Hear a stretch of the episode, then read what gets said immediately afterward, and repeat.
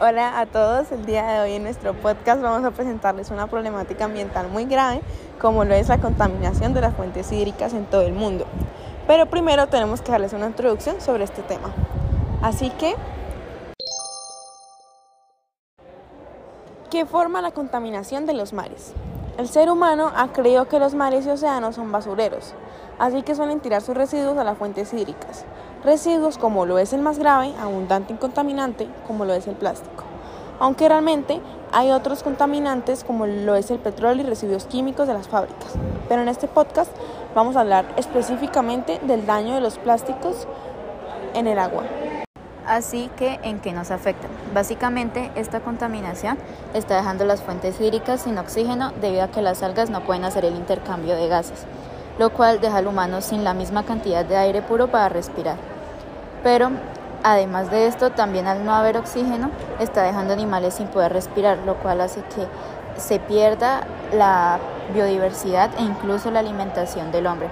Y por último, las fuentes de agua dulce ya no se pueden usar para consumo humano, debido justamente a esta contaminación, lo cual es algo grave debido a que prácticamente no se puede consumir agua donde no haya pasado antes por un laboratorio. ¿Cómo podemos disminuir esto? Podemos hacerlo con pequeños hábitos como evitar el consumo de plásticos en nuestro día a día, como en pitillos o bolsas de mercado.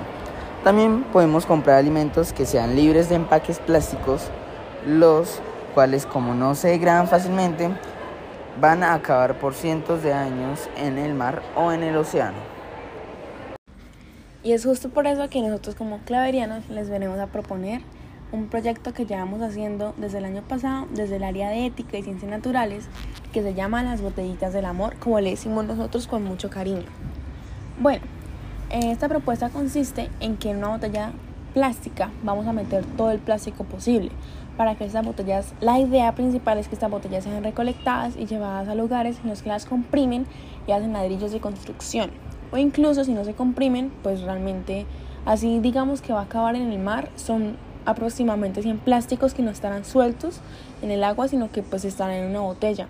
Y pues sabemos que a muchos animales lo que les afectan son estos microplásticos que terminan en su interior y pues lo que hacen es como al final ahogarlos.